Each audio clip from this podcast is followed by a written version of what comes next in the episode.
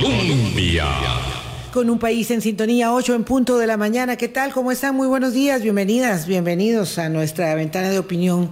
Siempre es un privilegio contar con su compañía y que eh, también nos ayuden, nos aporten eh, argumental, eh, racionalmente hablando, opiniones ¿verdad? Respetuosamente hablando, opiniones para enriquecer nuestros eh, comentarios y nuestros propios aportes. Hoy vamos a hablar de un tema mm, que nos ha sido complejo, que nos ha sido difícil en cuanto a poder encontrar vocería, eh, que es el tema de la contaminación del agua en varios cantones de la zona capitalina. Y ya les vamos a contar, vamos a tener vía Zoom a Rolando Marín León, que es un especialista, que es independiente, eh, especialista en los temas de agua, en desarrollo regional, en desarrollo sustentable y particularmente en temas relacionados con aguas, eh, que es el que nos ocupa. Y ya les vamos a explicar por qué. Boris, ¿qué tal? ¿Cómo estás? Buenos días. Buenos días, Vilma, y buenos días a todos los amigos y amigas de Hablando Claro. Sí, este es un tema absolutamente esencial. Nos devela la vulnerabilidad que estamos teniendo en el tema de del abastecimiento y de la calidad del agua potable y también el descuido que hemos tenido con el tratamiento de las aguas. Y lo que está pasando en estos cantones metropolitanos es una evidencia de muchas cosas que podríamos también estar enfrentando en el muy corto plazo en el país, dada el rezago, la desidia, que el Instituto Costarricense de Acueductos y Alcantarillados ha mostrado en los últimos dos años en temas tan esenciales como son estos, Vilma. Claro, pero ¿acaso el momento este que nos llama, que nos convoca, es el de enfocar cómo se está manejando puntualmente esta crisis? Y como dice muy bien Boris, luego hay que abrir más el foco para entender qué es lo que está sucediendo en torno a la mm, conducción de la política pública del abastecimiento de agua y del saneamiento, ¿verdad? En general. Se dice en temas de manejo de crisis que la madre de todas las crisis, a ver si no lo sabremos ya con una pandemia, es la sanitaria, la que tiene que ver con salud pública, la que se instala para cambiar de golpe la cotidianeidad de quienes habitualmente abrimos una llave, por ejemplo, y tenemos agua para tomar, para bañarnos, para lavar los alimentos, para prepararlos, para hacer del empeño de nuestra vida el mejor empeño posible a partir de las condiciones mínimas necesarias, insoslayables, para poder emprender todas las demás tareas. Y por eso es que la crisis sanitaria, la que tiene que ver con salud pública, es considerada la madre de todas las crisis, porque ahí cuando no tenemos agua, cuando no tenemos luz, cuando no tenemos abastecimiento eléctrico, pues las cosas son bastante eh, atropelladas. Pero cuando no tenemos agua, ahí sí hay un alto en la cotidianidad de la existencia. Y cuando tenemos agua sucia, contaminada, tenemos un problema enorme, ¿verdad? Enorme. Y todo esto empezó, ya sabemos muy bien, el que más y el que menos está enterado, hace eh, más de una semana, bueno, ayer hizo una semana, cuando un empleado de acueductos y alcantarillados de Guadalupe reportó que tenía un olor extraño. Y bueno, encadena todos los reportes de las personas eh, de los usuarios que empezaron a percibir y a ver eh, que la condición del agua no era la misma de la que estaban acostumbrados. Y hay más de 100 mil personas que están eh, enfrentando esta situación. Así que le voy a dejar el micrófono a Boris para que presente a nuestro invitado de la mañana que está vía Zoom, que ha hecho un enorme esfuerzo por conectarse con nosotros, porque les voy a explicar eso también, creo que es muy necesario, Boris. Empezamos a trabajar el viernes con eh, ruego para que nos dieran este, una entrevista para el programa.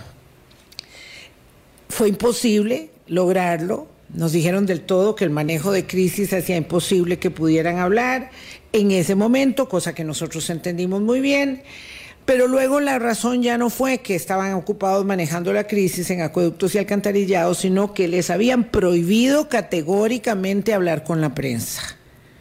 No sé si alguno de los colegas de otros medios ha podido hacerlo, sobre todo medios informativos que requieren de una actualización permanente, pero eh, en este momento hay una veda para que la gente de acueductos y alcantarillados dé declaraciones sobre el tema. Y todo está concentrado en el Ministerio de Salud. Entonces, ¿qué es lo que pasa? Que la vocería del Ministerio de Salud, quienes quieran sean las personas encargadas, están eh, saturadas, no dan abasto. Y por esa razón no podemos conversar con nadie que sea, digamos... Una autoridad para... Autoridad política responsable, ¿verdad? De este tema en este momento. Nos dijeron que tal vez luego, otro día, otro día, porque claro, cuando nos dicen que a otra hora, pues no, no se puede a otra hora. Y tenemos el concurso de Rolando Marín, que es una persona que sabe tanto y que nos ayuda a entender esta eh, circunstancia terrible que tienen hoy decenas de miles de compatriotas. Sí, don Rolando Marín vive en Grecia. Se vino desde las seis de la mañana pero estamos atrapados, toda la ciudadanía que vive en Alajuela, que vive en Heredia, por el vórtice del Juan Pablo II que se ha convertido en un parqueo imposible. Y Rolando nos venía desde las 6 de la mañana y no pudo llegar. Rolando Marín es un especialista, consultor, investigador, se ha especializado en la gestión comunitaria del agua y del saneamiento. Fue presidente por ocho años de la Confederación Latinoamericana de Gestores Comunitarios del Agua. Trabaja, trabajó también en la Comisión de Agua y Saneamiento del Consejo Nacional de Rectores, estuvo en la Junta Directiva de Acueductos y Alcantarillados y le ha dedicado muchos esfuerzos a una lucha continuada que logramos este, alcanzar en el año 2020 cuando se adiciona en el artículo 50 constitucional el agua como un derecho humano. Y a partir de ahí vamos a ver que cuando el agua es considerada un derecho humano, hay una serie de obligaciones estatales que esta crisis nos evidencia no se han cumplido. Rolando, un gusto saludarte a la distancia y como siempre aquí estará tu espacio abierto en Hablando Claro. Muy buenos días, no sé si me escuchan bien. Sí. Sí, muy bien. Ah, perfecto. Les agradezco muchísimo, Vilma, eh, Boris, la, la oportunidad. Disculparme sinceramente porque fue imposible, sinceramente, poder llegar, pero bueno, aquí estamos. Em, tal vez dentro de la presentación que hacía este, Boris de mí, faltó el que soy gestor comunitario del agua desde ya, desde el 2005, ya 18 años de ser gestor comunitario del agua de mi comunidad. Y entonces, el sector de la gestión comunitaria del agua es un sector que conozco desde adentro eh, por mis luchas, eh, digamos, en ese, en ese ámbito, pero también como académico que soy, eh, me ha permitido estar en ambos sectores y pues me da una cierta ventaja, digamos, para comprender ciertas dinámicas. aclarar que yo no soy la persona, digamos, tal vez más idónea para lo que ustedes quieren exactamente porque no represento a la IA ni nada por el estilo, ¿verdad? Yo trabajo con la gestión comunitaria del agua, pero sí conozco los temas de agua. Y entonces, pues en lo que ustedes eh, deseen, por acá estoy para colaborar. Es una oportunidad, nada más para terminar, para, para mí y para el sector de la gestión comunitaria del agua, de hablar de, también de nosotros, de los acueductos comunales del país, ¿verdad? Y ojalá que podamos hacerlo.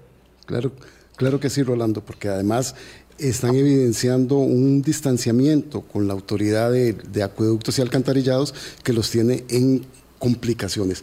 Pero, don Rolando, para empezar, para que la gente entienda, el agua es declarada tras una larga lucha de muchos sectores como un derecho humano al agua consagrado así en el artículo 50 de nuestra Constitución. Y eso implica una serie de obligaciones estatales que tienen que cumplirse, garantizar el acceso físico y económico, velar por la distribución equitativa tener estrategias y planes para garantizar el abastecimiento y garantizar el agua de calidad. Y esta emergencia que estamos viviendo acá en el país evidencia que esas obligaciones estatales no se están cumpliendo por el Ministerio Rector y por el ente rector. ¿Es así? Sí, Boris. Em, lamentablemente, como derecho humano, eh, el agua, eh, el derecho humano al agua se eh, declaró por las Naciones Unidas en el 2010, solamente en el 2010. Y 10 años después, como lo dijiste muy bien anteriormente, por dicha este país también lo declara como derecho humano al agua. Pero recordemos que después del oxígeno, el elemento fundamental para que el ser humano pueda vivir es el agua. Nosotros podemos vivir sin comer hasta más de un mes, pero sin agua, siete días. Y por supuesto que sin oxígeno, inmediatamente, ¿verdad? Dejamos de existir. Sin embargo, este eh, recurso vital, este elemento vital para nuestra salud, para nuestra vida, lamentablemente no ha tenido este, a nivel internacional y menos en Costa Rica, y ahora después podemos hablar de eso, el rango de importancia que se merece. Eh, nosotros en el país hemos hecho, y digo Estado, o sea, la población, el país, ha hecho un esfuerzo enorme por el agua. Em, desde el año 1961, cuando se crea el SNA, lo que es hoy el AIA, ¿verdad? El Instituto Costarricense de Acueductos y Alcantarillados, el esfuerzo ha sido enorme por llevar una cobertura universal o casi universal al país de este vital eh, recurso. En, cuando doña Yamileda Astorga eh, estuvo, eh, buena compañera y amiga, estuvo en la junta directiva en, en el AIA, se llegaron a índices, en ese momento el índice, por ejemplo, de, de, de cobertura, de cobertura, eso significa agua intradomiciliaria, agua en la casa, ¿de acuerdo? Para nosotros en Costa Rica, es la cosa más natural del mundo, pero Boris, Vilma, eso no es natural en, el, en este mundo donde vivimos. Tener agua en la casa no es natural. Son ciertos países, ciertas poblaciones privilegiadas. Nosotros llegamos a tener una cobertura de casi el 98 punto y medio, casi 99% de la población con agua en la casa. Entonces nosotros hemos, nos hemos acostumbrado a tener agua en la casa, ¿de acuerdo? Y potabilidad o potabilización casi 93% hace algunos años, casi 93% de la población recibía agua de calidad potable. ¿Qué significa agua de calidad potable? Agua que no te enferma, agua que en el, bajo el marco jurídico, jurídico de Costa Rica, agua que ha tenido algún tipo de tratamiento, como por ejemplo cloración o algún otro tipo, ¿de acuerdo? Para desinfectarla. Eso es agua potable en, el, eh, en la normativa costarricense. 93%. Últimas cifras que estuve escuchando eh, hace eh, escasas dos semanas, hemos retrocedido, sobre todo a nivel de la potabilidad y de la cobertura, lamentablemente. Hemos retrocedido y estamos, hemos perdido casi cinco puntos y, casi seis. Entonces, ¿qué es lo que pasa? En lugar de ir eh, hacia solventar las necesidades que habían, más bien estamos ampliando la brecha. Y en un país donde la gente estaba acostumbrada a tener el agua potable en su casa, ¿de acuerdo? Que de un pronto a otro se presenten este tipo de circunstancias como las que se están presentando, por supuesto que hay revuelo. Y, y eso escandaliza. Y eso lamentablemente hace que se nos caigan las medallas. Hay un índice interesantísimo que, que se hace en Canadá, donde eh, demuestran que los dos únicos países en América, en América, en América, no en América Latina, en América, en nuestro continente americano, los dos únicos países donde usted puede tomar agua sin ningún problema de cualquier llave de tubo son Chile y Costa Rica. Chile y Costa Rica, nada más. Fuera de ahí jamás, o si usted nunca tomar agua de un tubo. En cualquier país de América. Y eso habla mucho del esfuerzo que se vino haciendo a nivel país desde los años 60, pero es un esfuerzo que lamentablemente se ha venido deteriorando y hoy lamentablemente veamos que hay poblaciones, sobre todo en el área central, que cada vez eh, este, les es más recurrente la falta de agua y ahora nos viene eh, este asunto de esta crisis donde todavía, todavía ni siquiera se sabe dónde está eh, la causa. Así es que hay mucho que decir. Los acueductos comunales también han tenido serios problemas con contaminación. Ahora el foco está aquí. pero recordemos que están los, eh, los acueductos de Oriamuno, que han tenido serios problemas de contaminación recientemente. El año pasado fue una catástrofe para ellos y siguen con eso. Los acueductos que están cerca de plantaciones de piña en la zona este, Caribe y Huetar Norte. Eh, son infinidad, son una gran cantidad de acueductos los que lamentablemente están padeciendo lo que hoy una gran cantidad de población urbana está padeciendo. Solamente que como Rolando. ahí, perdón, sí, Sí, sí, no, es que vamos a tratar de ir poco a poco porque sin, de acuerdo, adelante. estamos planteando muchos temas que todos son muy interesantes y de alguna manera esta crisis evidentemente nos jala, nos llama Sí, la atención respecto de la problemática en su conjunto. sí. Evidentemente quisiéramos eh, que nos dieras eh, valoraciones desde tu expertise y conocimiento acerca de esta crisis que eh, en efecto todavía no se sabe cuál es el origen, de dónde procede el origen de la contaminación, pero que lo que sí tenemos muy claro es el enorme prejuicio que está ocasionando a los habitantes de mm, cantones de Tibás, Moravia, Gogochea, San José, este, que están padeciendo este, este problema. Entonces, eh, de acuerdo con la experiencia suya, una circunstancia como esta, eh, sin pedirle que, que, que se atreva a, a- a- suponer unas circunstancias como estas de contaminación por aparentemente hidrocarburo, eh, ¿Cómo puede sucederse? Había un antecedente que me comentaba un amigo de cuando se eh, contaminó el agua en Belén y Cariari y se dieron cuenta que había una este, mm, gasolinera que tenía filtraciones. Eso fue allá por, me parece, Barrial. 2000, sí, 2005 por ahí. Este, Gracias. bueno, pasó eso, había una gasolinera que tenía problemas enormes, tuvieron que clausurarla, por supuesto que esa eh, esa empresa privada generó un gran problema de salud público, pero se determinó eh, dónde estaba el origen. ¿Cómo pueden mm, establecerse posibles hipótesis respecto de orígenes en contaminaciones por hidrocarburos que afecten, como en este caso, a comunidades con más de 100 mil pobladores que están siendo afectados? Vilma, lo que pasa es que aquí hay un trasfondo terrible y es el desmantelamiento del Estado de manera general, pero sobre todo aquí hablamos del deterioro del AIA.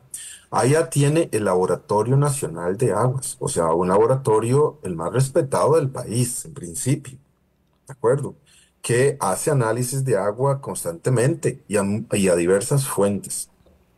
Eh, y, pero vea, a mí me sorprende, me sorprende sinceramente que ya con los días que tenemos de esta crisis que ha sido un revuelo nacional, eh, no sepamos qué es lo que está pasando.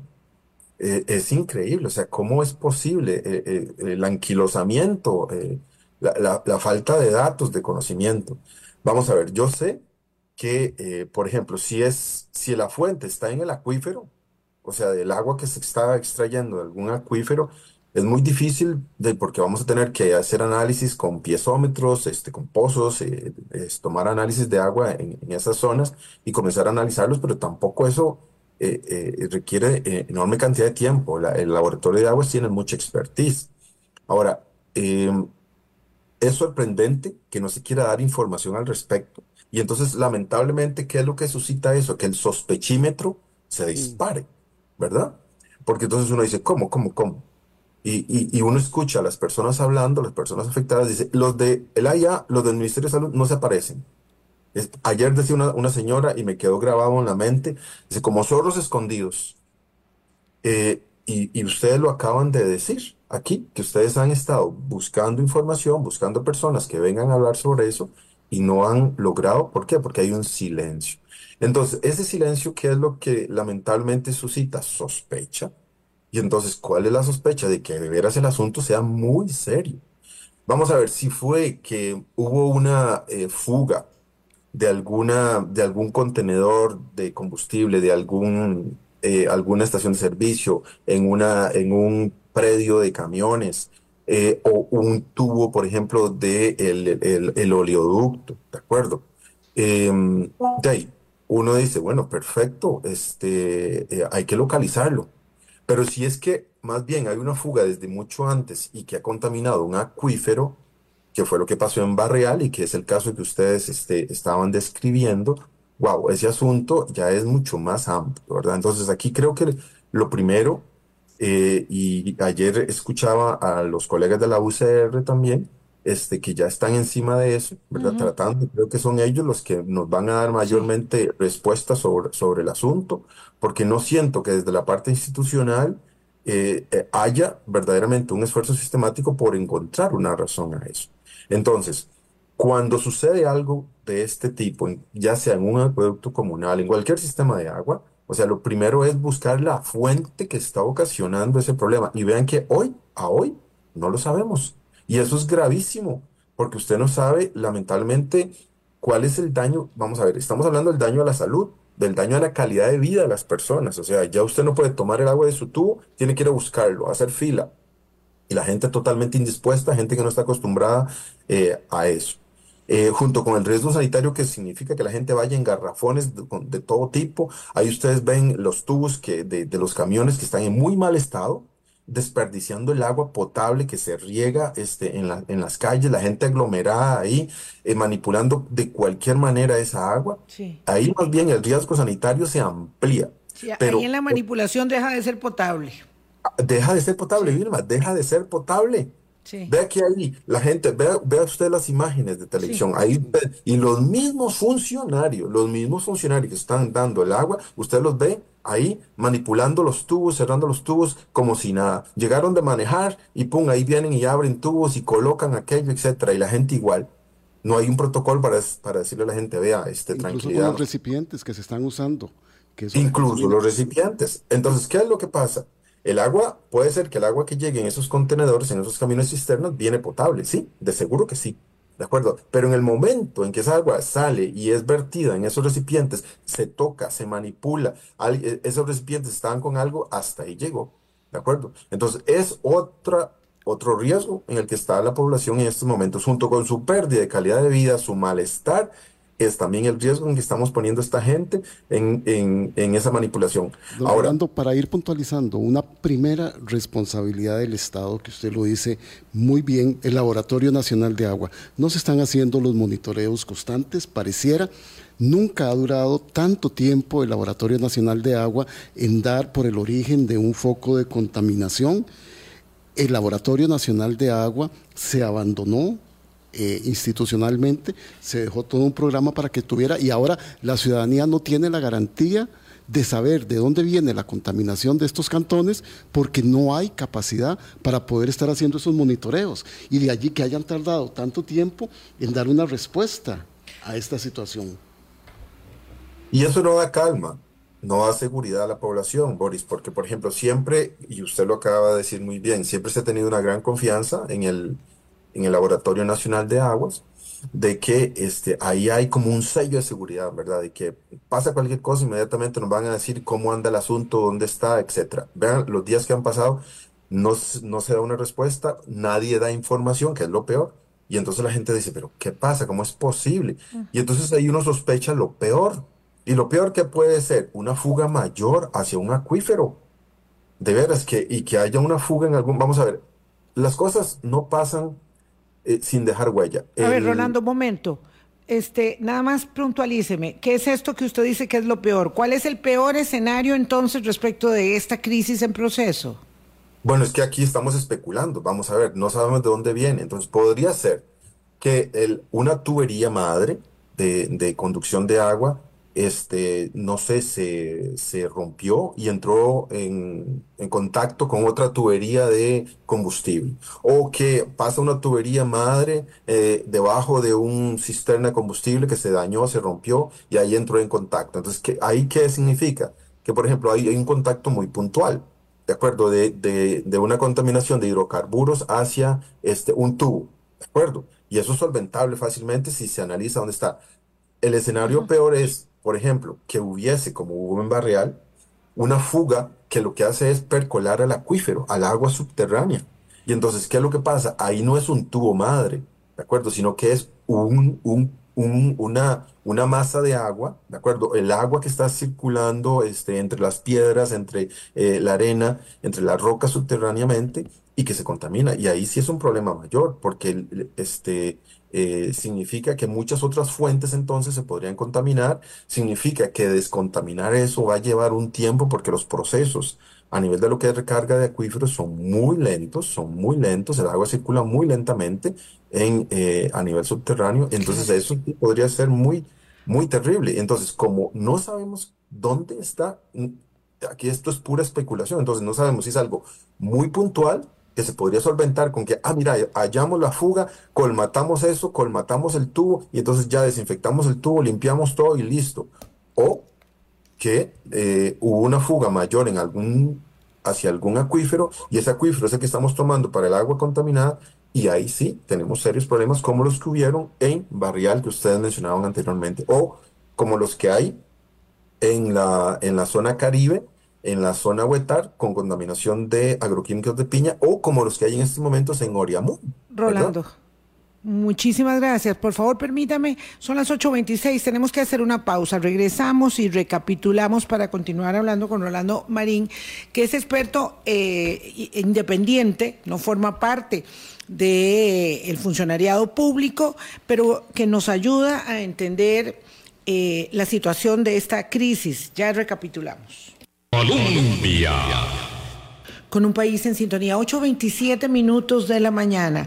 Don Rolando Marín eh, León es experto independiente en temas de manejo de agua.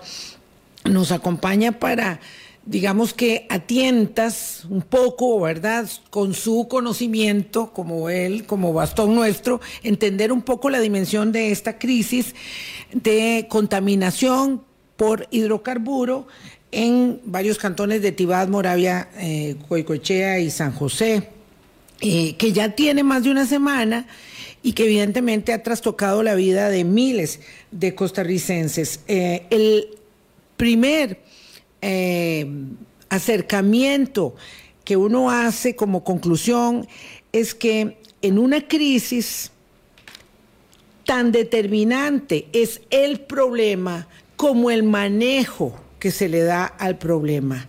Y lo más importante es que haya mucha información, muy clara, muy transparente, para eh, que la gente tenga la mayor tranquilidad posible, entendiendo que su vida está trastocada y que este, sepa, ¿verdad?, que tiene confianza en que las autoridades pueden manejar, porque, porque las crisis en la vida son inevitables, ¿verdad?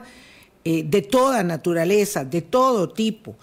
Digo, si viene un desastre natural, si hay un terremoto, si hay una fuga, este, si hay un peligro de explosión, cualquier crisis es un trastocamiento, es algo que no está uno esperando que le suceda, pero sí tiene que estar preparada la institucionalidad y las personas también para saber qué pasa en medio de una crisis.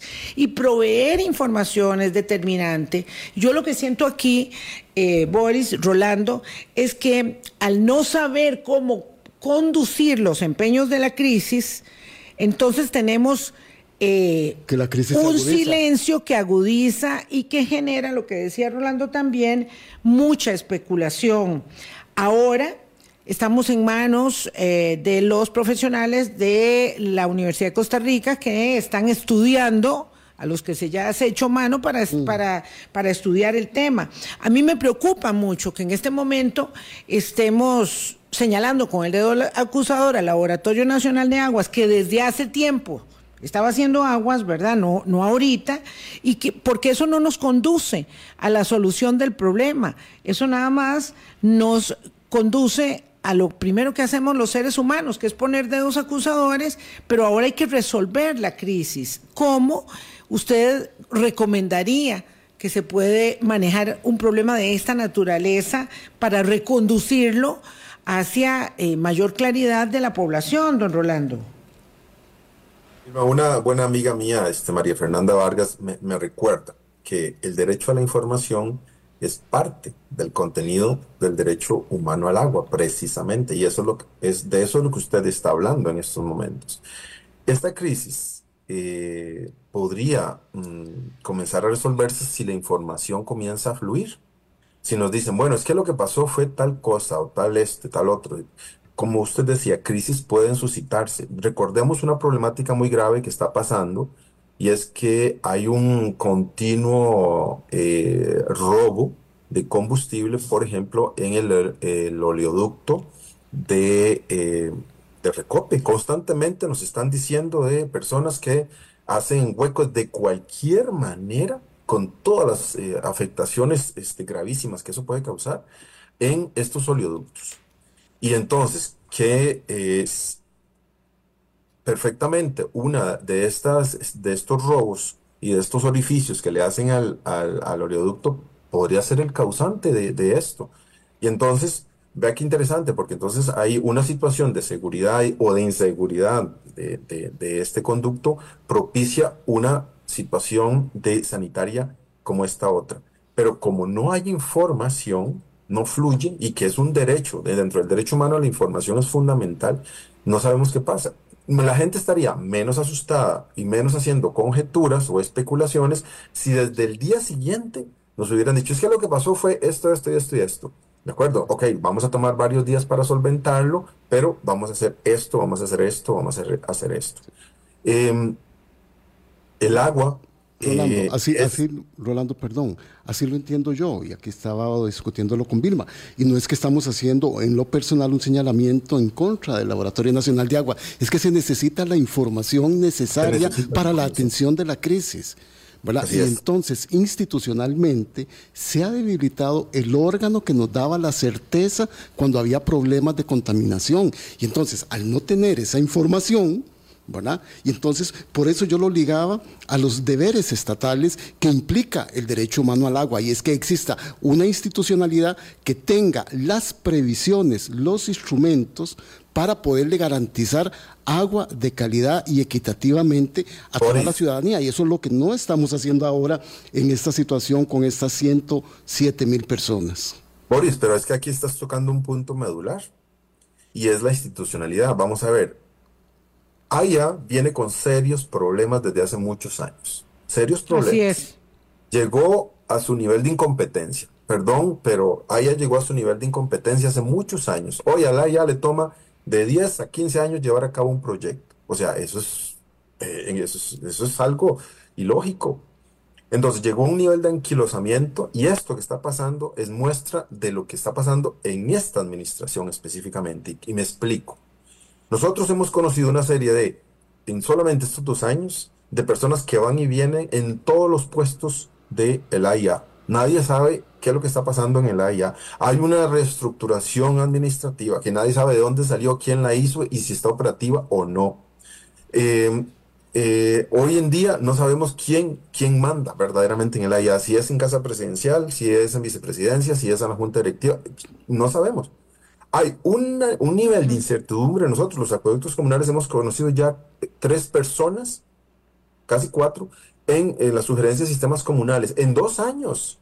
En dos años. Y entonces al final mm, hay, eh, hay una parálisis, ya venía con problemas, y resulta de que en estos dos años cambiamos de jerarcas, vienen jerarcas, cambiamos la junta directiva, vienen otros. Eh, vean que inclusive hemos cambiado en el AIA la rectoría. La rectoría del AIA siempre fue del MINAE, agua, ambiente, y del Ministerio de Salud, salud, ¿ok? Agua como salud. Hoy en día la rectoría es del Ministerio de Obras Públicas y Transportes. La rectoría del AIA es del Ministerio de Obras Públicas y Transportes. Perdón. Bueno, averígüelo, averígüelo. Hoy en día la eh, rectoría. Yo, tengo que, detenerme ahí con don Rolando Marín porque evidentemente lo que sucede ahora, en este momento, puntualmente, sobre el tema del manejo de esta crisis es que el Ministerio de Salud ha prohibido acueductos y alcantarillados dar declaraciones. Por lo menos en las últimas horas esa fue la razón que nos dieron para cancelarnos la entrevista que teníamos hoy este, con dos funcionarios de acueductos y alcantarillados y decirnos que teníamos que ir al Ministerio de Salud y el Ministerio de Salud decirnos que está sobrepasado y que no podían tampoco asignarnos una vocería. Lo que quiero este establecer, voy a, vamos a preguntar esto de la Rectoría del Ministerio de Obras Públicas y Transportes que dice, porque bueno, eh, después el Ministerio de Obras Públicas y Transportes termina haciendo de todo, ahora también está encargado de hacer negociaciones o explorar negociaciones para eventual eh, negociado de exploración y explotación de hidrocarburos en Costa Rica. Así que bueno, tampoco me sorprendería.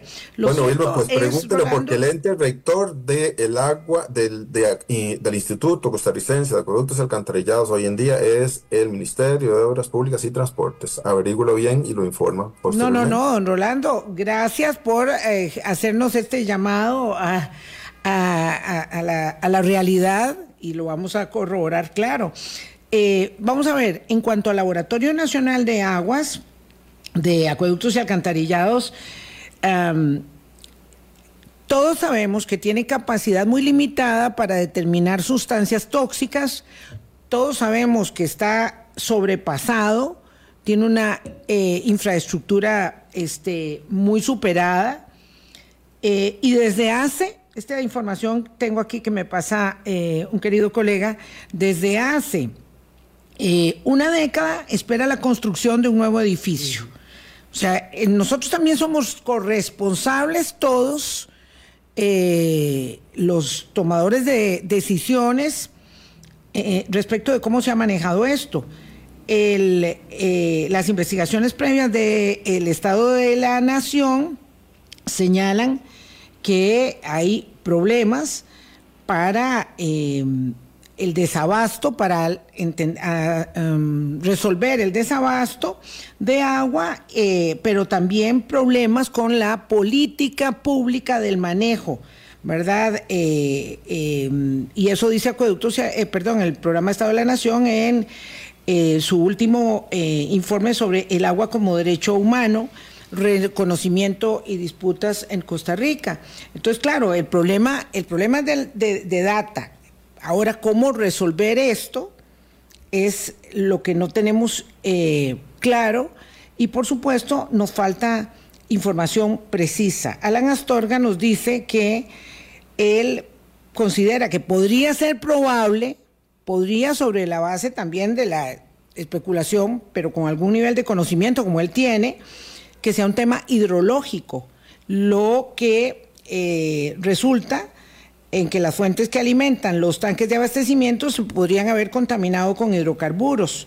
Probablemente esas fuentes correspondan con uno o varios pozos. Y si es así, dice él, y creo que aquí coincide con Rolando, sería muy grave, pues la única solución inmediata es hacer nuevos pozos que extraigan agua de un acuífero no contaminado. ¿Está de acuerdo? Y le pregunto, ¿eso tiene que ver con la idea de que otras fuentes eh, aledañas empiecen a abastecer ya? La gente de Tibás, Moravia y Goicochea dicen que a partir del viernes. Sí, en realidad eso es lo que se ha hecho, por ejemplo, con en otros casos. Cuando eh, se ha suscitado contaminación, lo que se hace es buscar precisamente otras fuentes en las partes más altas o lejanas. ¿Por qué? Porque el acuífero está contaminado. Aunque hagamos otro pozo a la par, ese acuífero va a ser el mismo y nos va a proporcionar agua contaminada. Totalmente de acuerdo. El, pero vean que ahí, lamentablemente, el problema es, ok, vámonos más lejos y hacemos y buscamos agua en otra parte. Pero ¿y el problema dónde está? ¿Qué, es, qué está pasando realmente, verdad? Yo ahí eh, les acabo de mandar, mi colega María Fernanda Vargas me acaba de mandar el decreto, se lo acabo de mandar a Boris, donde aquí estamos viendo. normalmente este, eh, el al, al Ministerio de, de Obras Públicas. Entonces, ustedes se preguntaban en voz alta ¿Por qué pasan estas situaciones? Bueno, este nivel de incertidumbre que hay a nivel de institución, este nivel de, de eh, cambios eh, eh, que, que, hay a nivel administrativo, eso, vamos a ver, eso lo que propicia es que la gente no sepa hacia dónde va y que nadie sepa quién está este, al mando de, de qué. ¿De acuerdo? Y entonces, a mí, de, yo soy el primer sorprendido y se los dije desde el inicio de que un laboratorio nacional de aguas no haya tenido hasta este momento la capacidad de informar qué es lo que pasa fehacientemente con eso.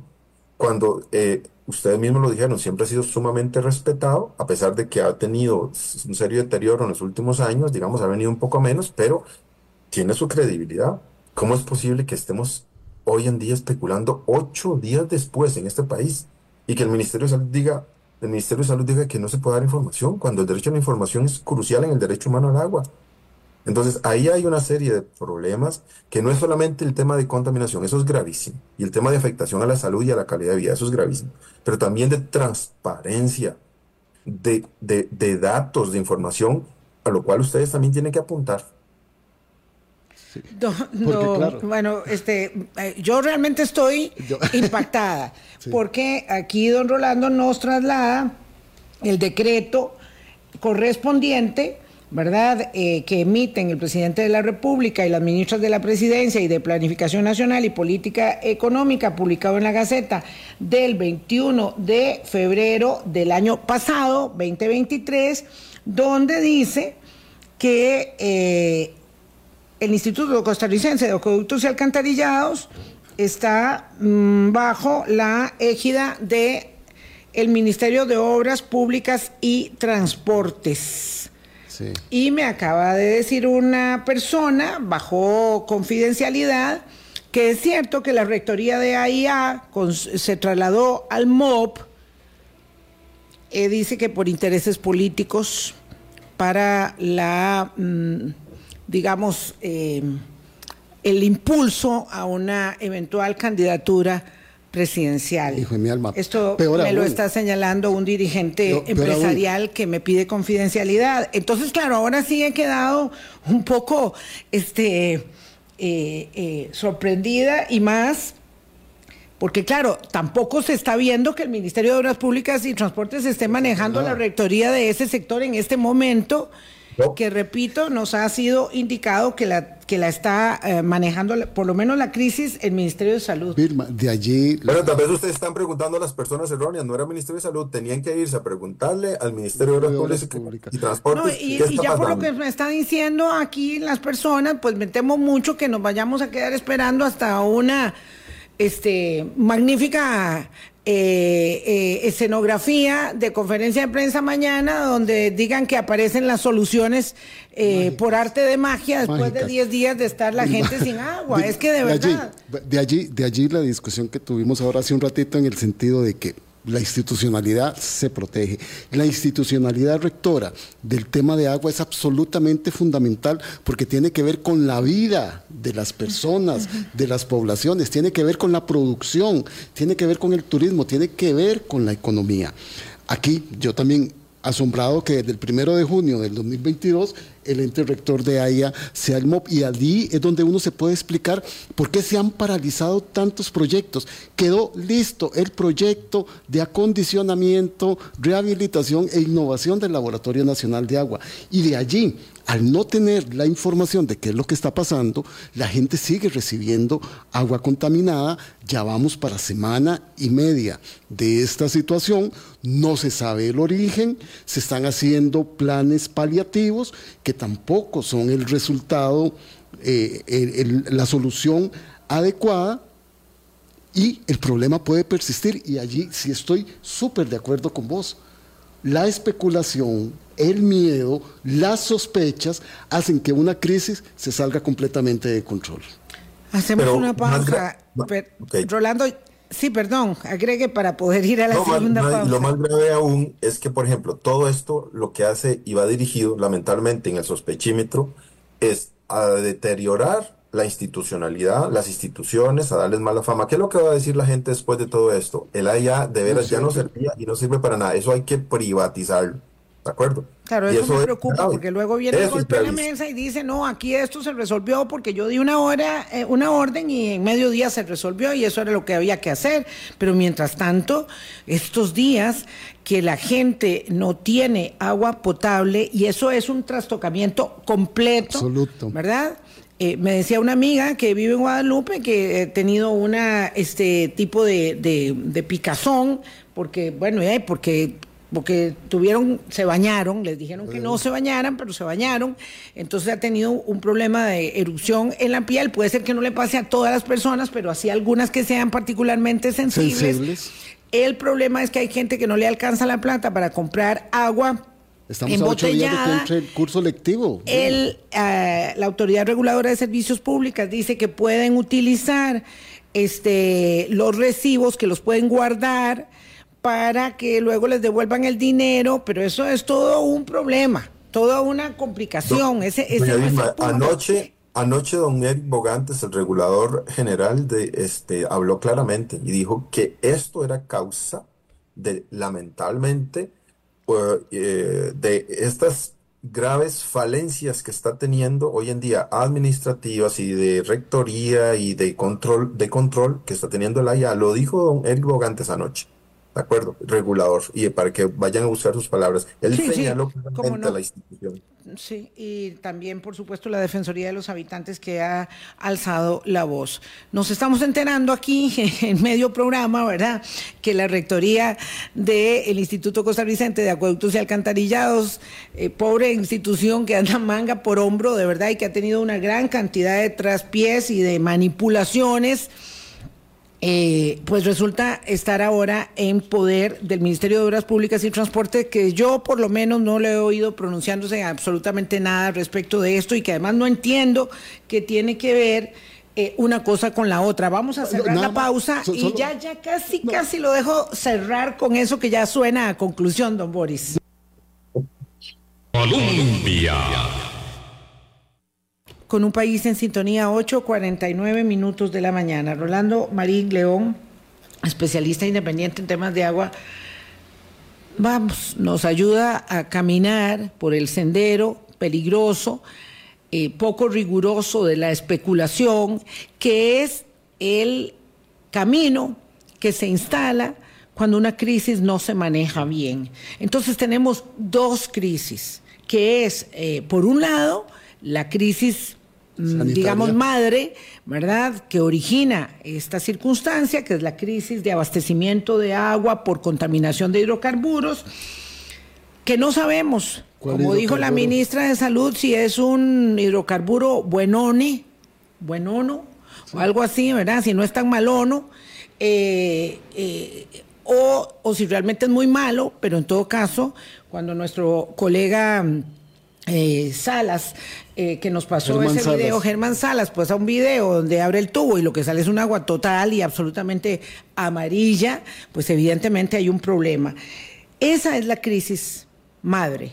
La crisis que se origina luego es la crisis de el mal manejo de la comunicación y en la gestión de la crisis, la oportunidad eh, de la difusión es tan importante como el fondo, el momento, lo que se dice, cómo se dice y cómo se eh, tranquilizan los ánimos es determinante para no ocasionar esto que es un eh, una gran confusión y, un gran temor de las personas respecto de cómo se abastecen de agua. Vamos a, llegando a cinco minutos y Boris quería decir algo hace rato. No, no, y además agregarle a esto que estabas diciendo y las acciones que se toman para atender la crisis, que en este caso sería el abastecimiento que se le está dando vía cisterna, con poca información, como han reclamado muchos vecinos de las zonas afectadas, sin rutas claras de abastecimiento. Nada más ahora que nos enteramos aquí de la rectoría y de lo que te mandan a decir, confía esencialmente uno de los principios y de los preceptos del agua como un derecho humano y de las obligaciones estatales es que el agua no debe usarse como instrumento de presión política y económica. Don Rolando. Perdimos a don Rolando. No, aquí estoy. No, no, precisamente. Este, creo que aquí hay lecciones que hay que este, aprender. Eh, y que pueden llevar a cosas este, interesantes. Les pongo un ejemplo. Cuando ustedes hablaron al inicio de todo el tema de eh, la contaminación que hubo en la estación de servicio de Barreal de Heredia, ¿de acuerdo? Y eso fue tremendo.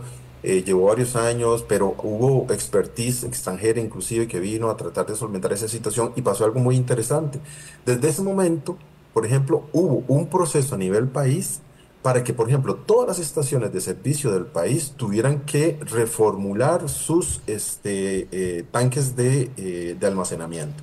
Y hoy en día, por ejemplo, ustedes ven cuando se construye una nueva estación de servicio, wow, los parámetros de seguridad que hay, eso tiene que estar en un cofre de cemento, todas las otras, todas las estaciones viejas del país de hecho algunas tuvieron que cerrar, tuvieron que reformular sus tanques de abastecimiento y hoy en día verdaderamente hay parámetros excelentes a ese, a ese nivel en cuanto a lo que es cómo resguardar esos, ese eh, combustible. Entonces, hay que ponerlo en positivo. Esto es una crisis que lamentablemente se va a repetir y que se está llevando a cabo también en otras zonas del país, no con hidrocarburos, sino con lo que es lamentablemente agroquímicos. Entonces, todo esto lo que nos debe hacer es reflexionar y no saltar a decir, ah, no, es que el AIA no sirve, eso hay que privatizarlo, eso hay que ah, este, disolverlo. No, más bien habríamos, tendríamos que pensar en cómo fortalecemos el accionar de una institución como esta, eh, cómo ordenamos el sector salud, lamentablemente, o el sector agua, porque lamentablemente vemos que aquí hay cierto desorden y, y que me digan si no, pero vean, veamos todo lo que estamos diciendo acá, lamentablemente. Entonces, ¿qué pasa después?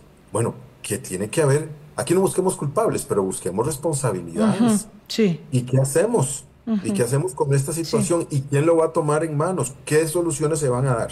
La ministra de Salud, vicepresidenta de la República, decía eh, como una primera medida que iba a trasladar el Laboratorio Nacional de Aguas al Ministerio de Salud. ¿Eso no sería mm, inadecuado? ¿O a usted le parece que sería pertinente eso? Bueno, el, el, Laboratorio Nacional de Aguas tiene un rango propio, digamos, a nivel institucional. El, laboratorio ha hecho una labor encomiable en, muchas décadas, ¿de acuerdo? Y ha funcionado bien ahí donde está, ¿de acuerdo? Ahora, si seguimos con estos movimientos de instituciones para allá y para acá mientras se consolidan, mientras... Vamos a ver, el Ministerio de Salud, ¿cuál es el problema del Ministerio de Salud? Que tiene muchos, muchos eh, sombreros. Y entonces, por ejemplo, el Ministerio de Salud tiene el de los residuos sólidos, que es otro gran tema. ¿Cuándo se ocupa verdaderamente el Ministerio de Salud de los temas de, residuos sólidos en el país? ¿Por qué? Porque el Ministerio de Salud se ve a sí mismo como un médico, como un curador, como un manejador de clínicas de base y medicinas. No se ve en, en la prevención, ¿de acuerdo? En la gestión ambiental, en la salud ambiental. Y entonces el tema de residuos allá tangencialmente. Va a pasar lo mismo con el agua, lamentablemente. sí, sí, sí. Yo sí. considero que ahí más bien lo que haríamos es debilitar aún más la labor de un laboratorio como este. Muchas gracias, don Rolando, por habernos acompañado.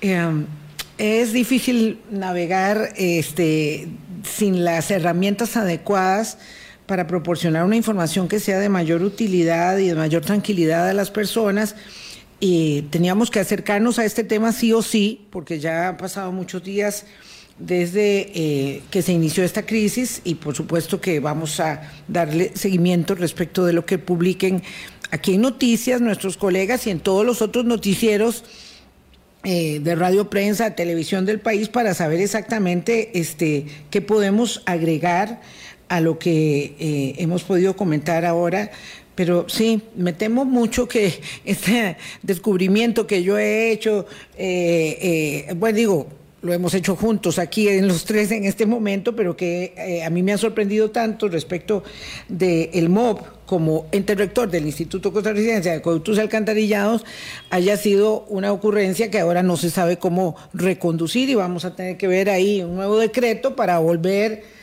a las cosas a su lugar. Gracias, don Rolando. Don Rolando, muchísimas gracias y un gusto saludarte.